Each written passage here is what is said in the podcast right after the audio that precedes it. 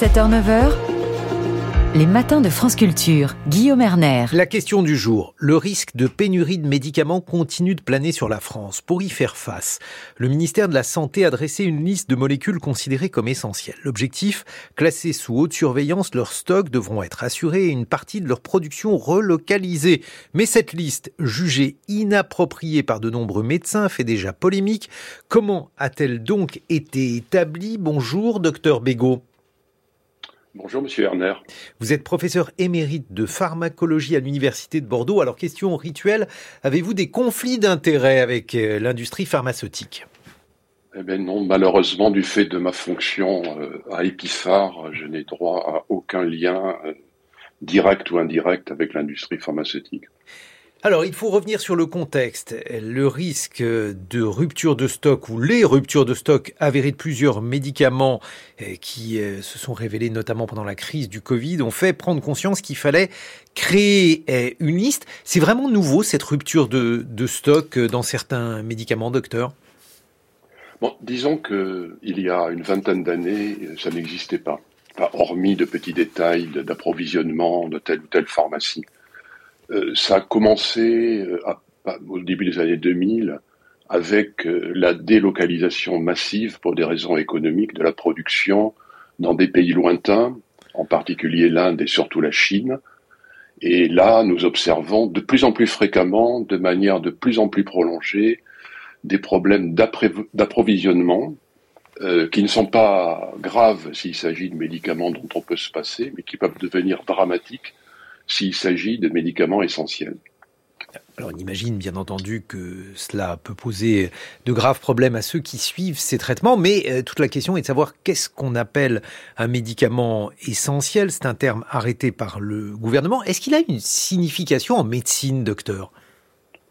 Ah oui, disons que les médicaments d'intérêt thérapeutique majeur, comme les appelle le ministère, ou les médicaments essentiels, comme les appellent d'autres pays et l'OMS, sont des médicaments dont on ne peut pas se passer, c'est-à-dire qu'ils sont irremplaçables. Alors, on peut citer par exemple l'insuline pour les diabétiques ou les traitements des troubles d'urine cardiaque ou les antiépileptiques, etc., et qui n'ont pas de substitution possible, c'est-à-dire qu'on ne peut pas les remplacer par une approche thérapeutique différente.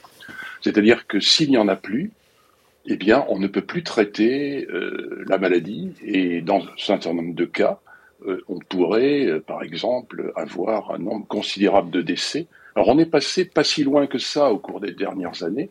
Alors heureusement, euh, on a réussi à contourner parce que les, pénuries n'ont pas été très longues, mais il ne faut pas quand même être très malin pour se dire qu'un jour ça ne passera plus si on ne fait rien de très fort et de courageux. C'est-à-dire qu'on pourrait avoir des ruptures sur des médicaments aussi essentiels que les vaccinations de l'enfant, les, les, antibiotiques mmh. absolument indispensables, euh, les médicaments qui permettent les interventions chirurgicales. S'il n'y a plus de curare, s'il n'y a plus d'anesthésique, on ne peut plus opérer et vous imaginez les conséquences, etc., etc. Donc aujourd'hui, j'ai cru comprendre qu'il y avait 110 types de médicaments, et ils sont donc euh, dénombrés. Dans ces médicaments, on a à chaque fois euh, un ou plusieurs médicaments qui sont considérés comme essentiels, docteur? Oui, alors là vous faites allusion à la liste française euh, publié euh, très récemment, là, il y a une huitaine de jours. Alors effectivement, les 110 types, c'est une classification bon, internationale mmh. des médicaments, par grandes classes, euh, médicaments cardiovasculaires, médicaments de l'endocrinologie, etc., dans lequel il y a des sous-classes. Pour le cardiovasculaire, il y a les antiarythmiques, les médicaments euh, contre l'angine de poitrine, enfin pour, pour, pour simplifier. Donc il y a ces 110 types. Alors le problème de la liste, je ne vais pas anticiper, mais est qu'elle a été créée un peu ex nihilo, c'est-à-dire que tout le monde l'a découverte mmh, mmh, mmh. euh, pour, sur un site d'un médium du reste, et puis elle est, elle est sur le site du ministère, mais elle a l'air de faire fi euh, de ce qui existait déjà euh, ailleurs. Euh, je pense qu'il y a beaucoup de pays, la France euh, n'est pas une exception, contrairement à ce qu'elle pense souvent. des pays ont travaillé là-dessus. Enfin, je pense à la Suisse, la Finlande, le Danemark, les États-Unis. En France, il y a eu des initiatives, même le, le, LEM, le syndicat de l'industrie pharmaceutique, a travaillé, les grossistes répartiteurs, nous-mêmes, du reste, nous avons mhm. travaillé à une liste.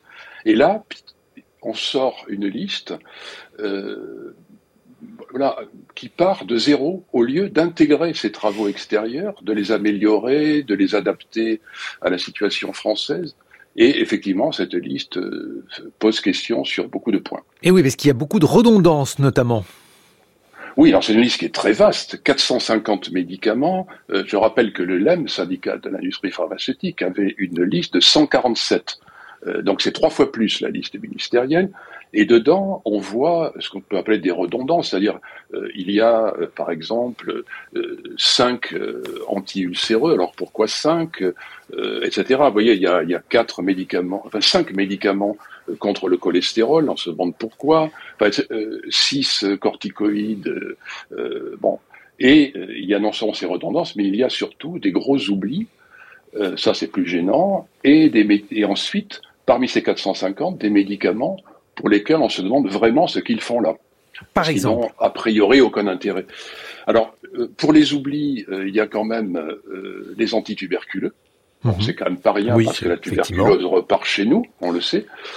il y a quand même rien de moins que les traitements majeurs de l'asthme, mhm. c'est-à-dire le salbutamol ou ventoline et les corticoïdes inhalés.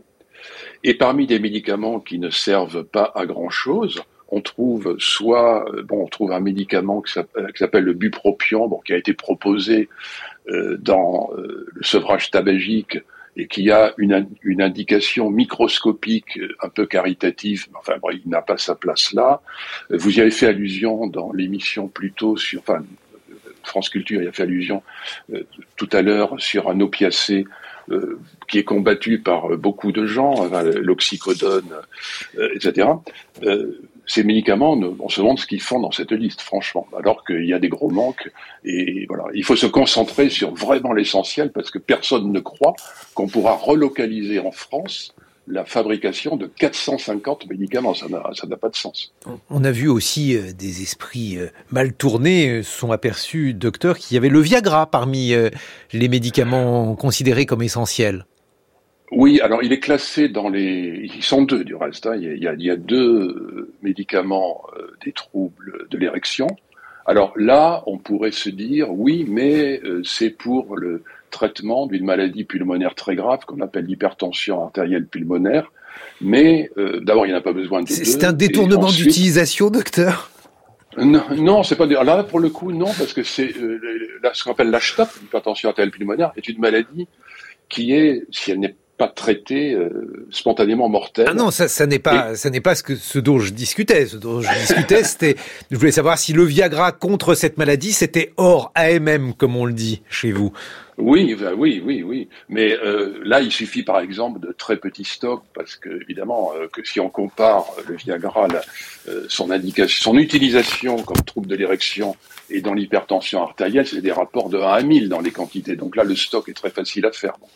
Donc là, c'est un peu une anecdote, mais c'est vrai qu'ils l'ont classé dans les troubles de l'érection, les médicaments des troubles de l'érection. Et dans les médicaments essentiels. Merci Bernard Bégaud. Je rappelle que vous êtes médecin, professeur émérite de pharmacologie à l'Université de Bordeaux.